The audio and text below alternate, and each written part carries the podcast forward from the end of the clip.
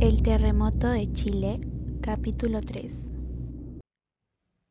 Los afectados seguían saboreando miedo y desesperación como el pan de cada día.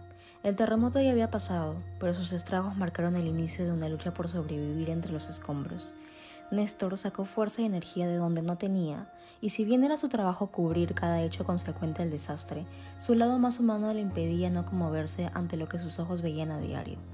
Este acontecimiento lo marcó, pues a partir de ese punto ya no solo acudía a los lugares para reportear, sino que su sentido de compasión llegó a hacer todo lo que estaba a su alcance por ayudar a los que más lo necesitaban.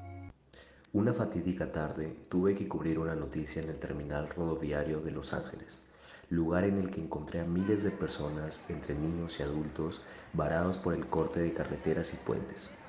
Cuando las personas se identificaron en el equipo de la radio de la emisora nacional Biobio, de un momento a otro me vi acorralado por una masa de personas que suplicaban por comida y abrigo, al punto de necesitar la intervención de carabineros. A pesar de mi buena voluntad, era consciente de que solo no podía brindar toda la ayuda. Es así que empecé a organizarme con más personas. Para suerte de los varados, en el terminal distintos grupos de agricultores de las zonas cercanas llevaron insumos. A partir de ese momento me di cuenta de que no era el único ciudadano interesado en brindar apoyo en vista de que el Estado no lograba ayudar a todos. Poco a poco, lo que quedaba en la estación de radio pasó a ser un centro improvisado de solidaridad, en donde se implementaron refrigeradoras,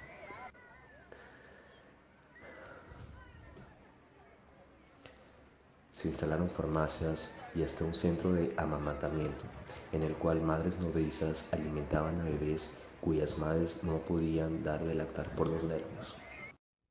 Las agotadoras jornadas de campaña, el cansancio, el sueño acumulado, el hambre, el miedo y todo un cúmulo de emociones encontradas hicieron que el protagonista comenzara a sentir que sus fuerzas se desvanecían, a tal punto que sin entenderlo empezó a llorar con gran desesperación.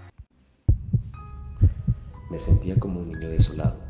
Tantos años de periodismo y nunca me había sentido tan indefenso e impotente. Busqué un refugio. No me podían ver en ese estado. Después de unos minutos encontré uno en lo que estaba de estación de radio y me escondí allí.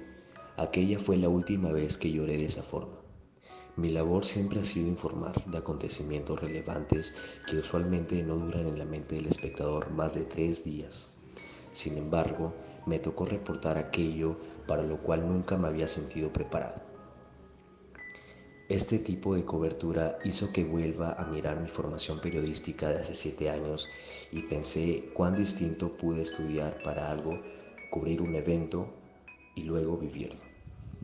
En un punto me di cuenta de que debía dejar a un lado el sentimentalismo para llevar a cabo la mejor forma de, mi labor periodística. Es por eso que incentiva a los ciudadanos, a todos, a apoyarnos para así sobrevivir y cuidarnos el uno al otro. Néstor no solo debió informar, también desmentir ciertos sucesos y rumores que el miedo se había encargado de expandir en las personas, como los saqueos. Después de todo, su función y actitud como persona habían cambiado, se dijo a sí mismo reflexionando. En las situaciones de crisis uno debe ser hábil hasta con los sentimientos, con el pensamiento crítico y, sobre todo, saber cómo transmitir la información.